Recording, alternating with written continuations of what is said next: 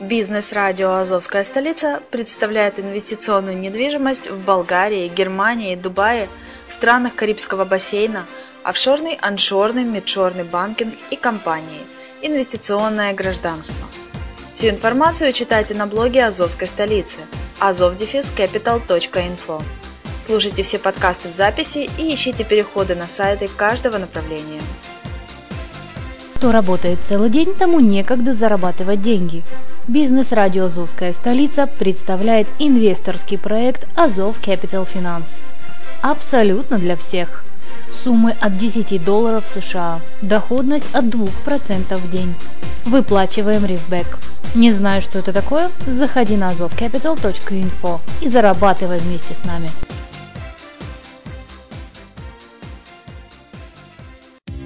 Всем привет, я Грегори Кэтс, ведущий аудиоблогов Travel Top Secret, вещи из прошлого, студенческие будни на радио Азовская столица. И сейчас мы продолжаем рассказывать о том, как я изучал английский. В прошлом выпуске я рассказал, как это делалось в Одессе со мной. Вернее, в моем случае. Чтобы было коротко, Скажу, что я учил английский недобросовестно. Притом так, что помните, одна из последних учительниц удивлялась и хваталась за голову, что мы будем делать в Америке. Раз. И еще так, что потом мы как-то пришли с занятий, и мама мне говорит, мы будем плакать горючими слезами и кусать локти, что мы плохо знали язык. И действительно, очень сильно пришлось попотеть, попыхтеть, первый год в Америке. И это при том, что грамматику я толком знал. Я знал о том, что построение предложений в английском совсем не то, что в русском. Например, фраза «What is this question about?» дословно переводится как «Что есть?» Это вопрос о. А по-русски, если «О чем этот вопрос?» Более того, знаете, как пишется one, в смысле единица? ОНЕ, О-Н-И. О-Н-Е, чтобы было по-вашему. А читается one. Ну, ту читается как T-W-O. Более того, пишется 20, американцы говорят 20, 40, 50, 70. То есть пропускают Т. То есть ко всем прелестям жизни добавляется еще и бруклинский сленг. Это так, детали. Во всяком случае, наши друзья, которые усиленно изучали английский, им это помогло. А мамина подруга, которая уехала в Америку, говорила, что только 30% из того, что по телевизору, понимала. А мы приехали в Америку, мы понимали 0,0. Очень трудно. Если фильмы, то нам помогал язык фильмов. То есть, что происходит? Помогало нам. Когда я пошел в школу, в котором хоть все ребята были русские, но все преподавания были на английском. В основном. Там я почти ничего не понимал. Во всяком случае, преподавателя математики помню как сегодня. Он какие-то карточки раздавал, то ли пригласительные на экзамен. Мне не дал. Я спрашиваю, чего ты мне не даешь? Он начинает тут пудрить мозги, я ничего не понимаю, что он говорит. Вот кого я понимал, так это преподавательницу ESL. Потому что был английский ESL English as Second Language, английский как второй язык. И был просто regular English, обычный английский, регулярный английский. Так вот, преподавательницу ESL я прекрасно понимал. Учебник у нас назывался Spelling, и как мне мама сказала, это тот учебник, что для первого класса, Spelling. Еще каких-то пару простых книжек. Это был ESL. А вот Regular English, там была другая учительница. Ее понимал с трудой. Она еще нам историю давала. Был учебник истории, который еле понимал. Там была статья про президента Роджера Вильямса, который имеет отношение к штату Роуд-Айленд. Не помню, говорила вам о нем в исторических подкастах или нет. О, что я вспомнил. В этом учебнике истории я увидел впервые фотографию Вашингтонского метро. Я удивился, в Америке метро такое чистое, после того, как помните, Нью-Йоркское метро меня поразило своей грязью. Правда, сейчас оно становится чистым. Много чего интересного было в этом учебнике. Я еще помню, знаете что? Что учительница ESL поправила меня, что трамвай в Америке называется не трэм, а троллы. Я думал, она имеет в виду троллейбус. А помню, как одной американке мы не могли объяснить, что такое трамвай. Говорим electric tram, electric bus. А тролли она поняла. Потом был один фильмец по американского телевидения. Я увидел, что модель симпатичного такого старого трамвайчика. И говорят троллы. Я подумал, троллы, значит троллы. А трэм это канатная дорога, это people mover, тележка, неважно. Да, иммиграция это очень тяжелый и переломный момент многих. И до сих пор, вот я в 13 лет переехал, шрамы от нее остаются. Вот недавно мне снилось, что мы откуда-то куда-то собрались эмигрировать, то ли из Одессы в Америку, то ли из Америки в Америку, из Америки русской в Америку американскую, Ходим по городу и попадаем в Рим. И вдруг звучит мелодия Игоря Бутмана «Ностальгия». И так грустно от нее становится. Вот вам и радость иммиграции. Поэтому если вы еще и без английского, то слезы ваши будут измеряться литрами. Без английского вы можете лучезарно улыбаться – когда вас посылают к черту. Вы даже не знаете, как в магазине сказать спасибо. Даже не знаете, как попросить зубную пасту, к примеру. Вот так вот. Так что, ребята, в Америку надо ехать с английским. Хоть с таким, как у меня. Хоть с самым минимальным, но без английского вам сюда приезжать не нужно. А как сказал один блогер, да, у нас есть русские районы, но вы из них не вылезете. Вот помните, я про метро рассказывал, про карту Нью-Йорка? Вы садитесь в поезд, и вы думаете, что он идет по маршруту.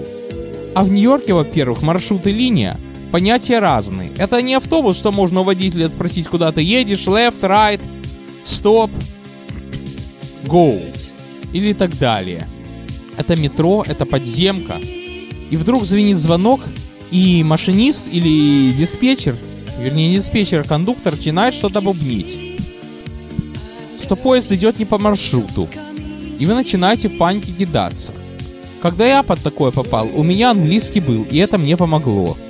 Так вот, вернемся к школе. Есть два типа английского. В качестве предмета есть ESL, English as Second Language – и есть Regular English, как я вам уже говорил. В девятом классе меня перевели на Regular English. И там, это было два часа в неделю перемешивал с компьютерами, учительница нам давала такую книгу, которая называется Vocabulary Workshop. То есть, словарная мастерская по-русски. Это на каждом уроке мы изучали по 20 слов, штудировали, зубрили, запоминали. Потом делали с ними упражнения, находили синонимы, антонимы, и так вот каждую неделю по 20 слов. Я даже помню, я пытался списывать на этом экзамене, и меня провалили. Это было тяжело, и только так. Это очень полезные слова. Это не словарь дали, но в культурной литературной речи они понадобятся. Например, вот я недавно делал один перевод на 500 страниц. И эти слова мне помогали. Давали понять, что перевод литературный. Более того, есть такой экзамен для поступления в университеты, как SAT, там и математика, и английский. Я, кстати, математический английский. Мне тоже понадобилось месяца 3-4, чтобы изучить. Я даже летний семестр походил в математическую школу. Ой, не математическую школу, математический класс. И тогда я уже смог сдать экзамен по математике на Проханже все равно остался на 9 класс. Потому что в Одессе мне не пришло в голову учить математические термины. А в SAT есть целая секция слов, которые вы должны знать. И я его очень посредственно сдал. Но вместо этого я сдал TOEFL. О нем чуть попозже. Первый год в школе у меня еще был урок истории, на котором я не понимал ничего, но учитель на это смотрел сквозь пальцы.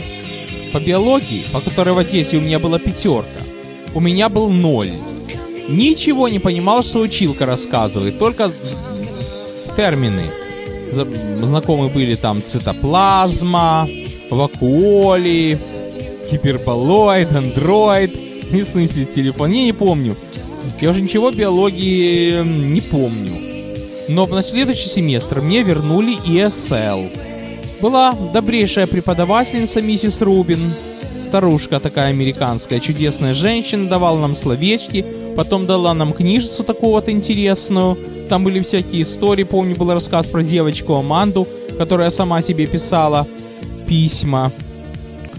Кстати, немного о разноречии.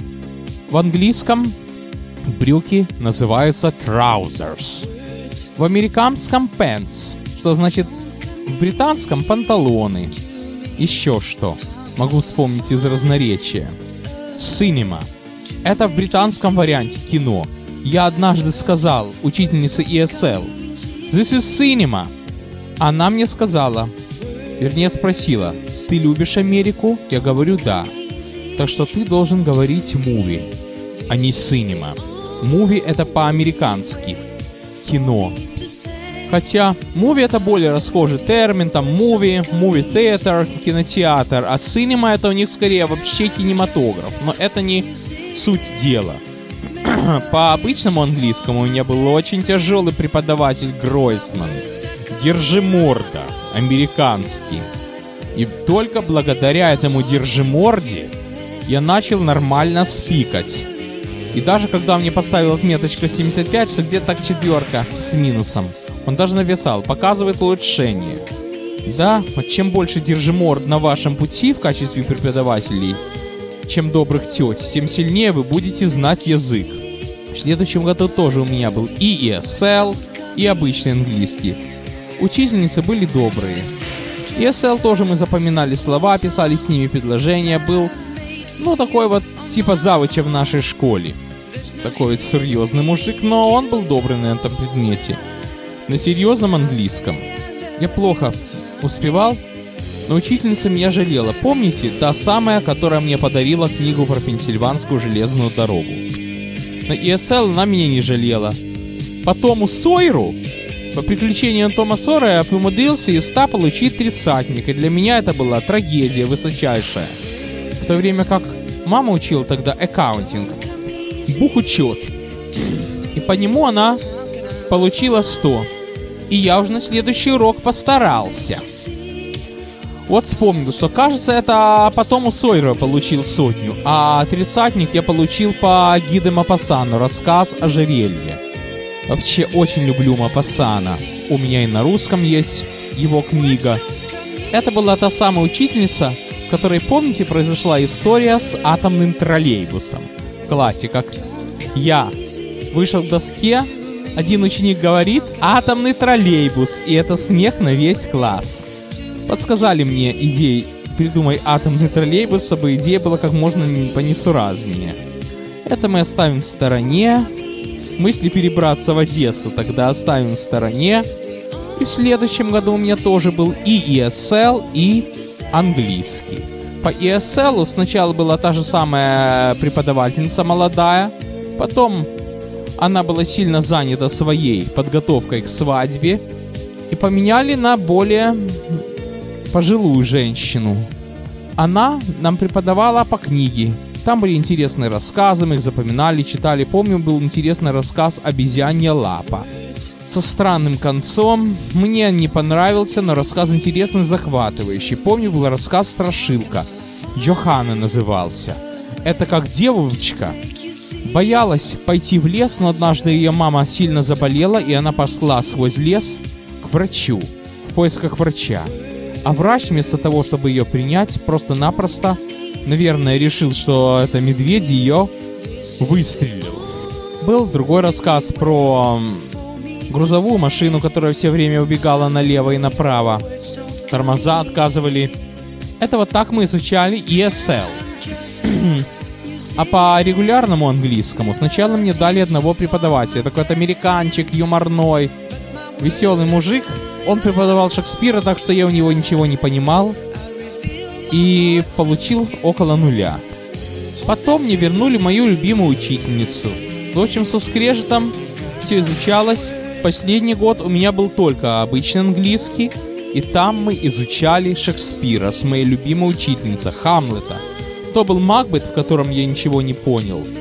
А потом стал Хамлет. А вообще Шекспир очень хорошо представлен в Америке. Они его очень любят. Когда я ходил в школу, была большая проблема найти Шекспира адаптированного, потому что Шекспир в библиотеках был в основном в оригинале. Только в одной центральной библиотеке на весь огромный Бруклин, на все 58 отделений, я нашел адаптированного Шекспира и прочел всего Гамлета за 10 дней. Они адаптированы. Там очень трудно. Там язык старинный. И как с моим ESL, только отошел TSL, сразу бери за Шекспиром. Даже TOEFL, Test of English Language я сдал со второго раза. И сразу бери за Шекспира. То есть вот так вот надо язык изучать. Шекспир вообще, я его очень люблю. Сейчас вообще такие варианты. Во-первых, No Fear Shakespeare, Shakespeare Made Easy. Например, есть такая комедия «Венецианский купец». Мне очень нравится. Трагедию Шекспира очень захватывающий. Король Лир. Но короля Лира мы учили в институте. В институте это была лафа. В институте гуманитарные предметы это самые легкие, поэтому мне сначала дали ESL. Подготовительный я его на отлично сдал, потом дали неподготовительный. Учительница там была не очень. Потом дали уже обычный regular English с прекрасной преподавательницей. Там только один вариант был.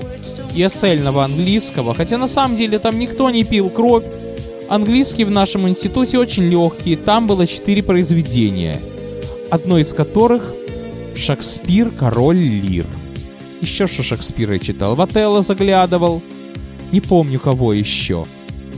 Есть даже Шекспир в виде манго, в виде иллюстрированных книг.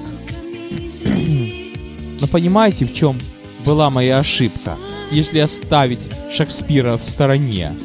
Ошибка моя была в том, еще, что вместо того, чтобы слушать Modern Talking, CC Catch, Blue Systems, я слушал фристайл на русском, и это английский мой не поднимало. Плохо, когда вы с первого дня в Америке наливаете себе ностальгию. Я 26 лет почти живу, и вот не знаю, как от этого избавиться. Так что не повторяйте моих ошибок, друзья. Ностальгия вас будет мучить, когда вы приедете в Америку, и вы должны быть к этому готовы. Вы должны ответить ей достойно. Что я могу сказать? Если у вас есть мысль, не скажу, приезжать на постоянное место жительства в Америку, но хотя бы приезжать сюда, например, чтобы с ней сотрудничать, пожалуйста, изучайте английский. На сегодня все. С вами был Грегори Кэтс.